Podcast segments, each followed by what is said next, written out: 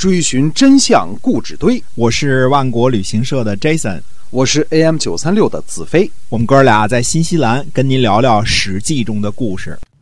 各位亲爱的听友们，大家好，欢迎回到我们的节目中《史记》中的故事啊！我们来跟您分享那个历史年代所发生的那些个呃那些个事件、历史事件。那么是由新西兰万国旅行社的 Jason 为您讲的。在上一集呢，我们讲了三家分晋。哎，我们上集讲的是这个。赵简子啊，就是他的继承人，他怎么选择继承人？今天我们继续来跟您讲这个三家分晋。嗯，是的。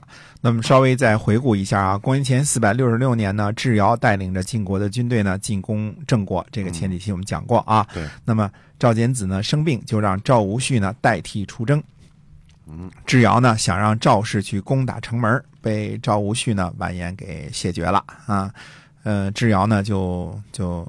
生气的怒骂说：“你长得奇丑无比，呃，怯懦胆小，真想不清楚，呃，赵简子为什么要立你做继承人？”嗯，赵襄子的回答说呢：“说可能是因为我能忍辱负重的原因吧。”嗯，那么，呃，智瑶回来之后呢，就要求赵简子另换继承人，赵简子没答应。好不容易考察出这么一个儿子来，是吧？对，智瑶呢，这个作为呢，有个正式的称呼，叫做打人打脸啊。那么赵无恤心中的这个愤恨呢，可想而知啊。这个，呃，人家长得谦虚，你就直接给说出来，这是最大的一个打人打脸，对吧？嗯，这个四年之后呢，晋国呢再次进攻郑国，智瑶呢在酒席上呢给赵无恤灌酒，被赵无恤给拒绝了。智瑶呢趁着酒意，就直接呢就把这个杯子呢就摔摔到了赵无恤的脸上。赵家的大臣呢感到屈辱，就要动刀子，被赵无恤呢给劝阻了。赵无恤说呢：“主君立我为储君，就是因为我能够忍辱负重的缘故。”虽说这个赵无恤啊没有直接向智瑶挑战，但是呢心里肯定也是甚为愤怒啊。这招呢，嗯，正式的称呼呢，智瑶打人打脸之二点零啊啊，对吧？打人两次了啊。到公元前四百五十八年呢，赵简子去世，赵无恤呢被立为赵氏的家督啊，正式的称呼呢现在叫赵襄子啊。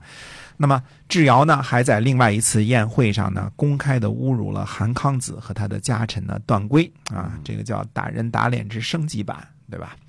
越来越骄横、越来越膨胀的智瑶呢，向韩康子提出索要土地那。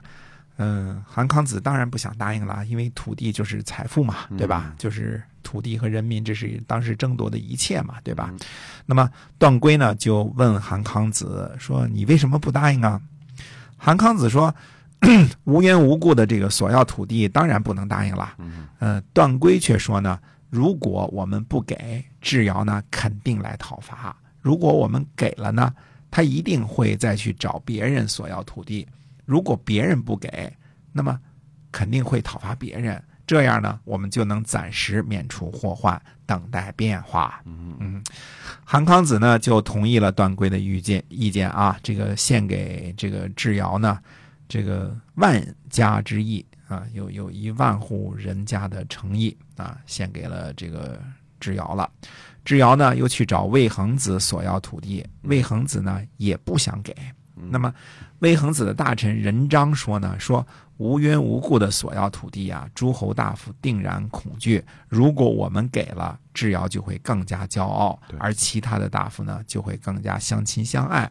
如果相亲的士兵呢和骄傲的士兵对敌，恐怕智瑶的这个命不长久。”周书上说呢：“将欲败之，必固辅之；将欲取之，必固与之。”啊，这是尚书上的话啊，但是我们这个不知道这个古的尚书应该是失传了啊。说呃，为什么这个我们要独自抵挡智瑶的大军呢？哎哎，魏恒子呢最后也同意了，献上呢一万家这个之邑的城池啊，也是有一万家百姓的城池啊。当然呢，这个智瑶呢下一步肯定是去向赵家索要土地了，对吧？赵襄子的回答呢很干脆，不答应，嗯，不给，嗯。公元前四百五十五年，智瑶就纠结了韩、魏两家一起去征伐赵家，三家呢攻打一家，结果呢可想而知。赵赵襄子呢打不过啊，现在想要逃跑，跑到哪儿去呢？嗯，哎要战略转移一下啊。啊，转移到谁家去啊？哎到哪国家去？转移到什么地方去呢？哎，这个是要考虑的事情。嗯嗯，这个事儿呢，我们在下一集来跟您详细的解说，哎，解说。那么我们今天啊，这个《史记》中的故事呢，先跟大家就讲到这儿了，是由新西兰万国旅行社 Jason 为您讲的，我们在下期再会。再会。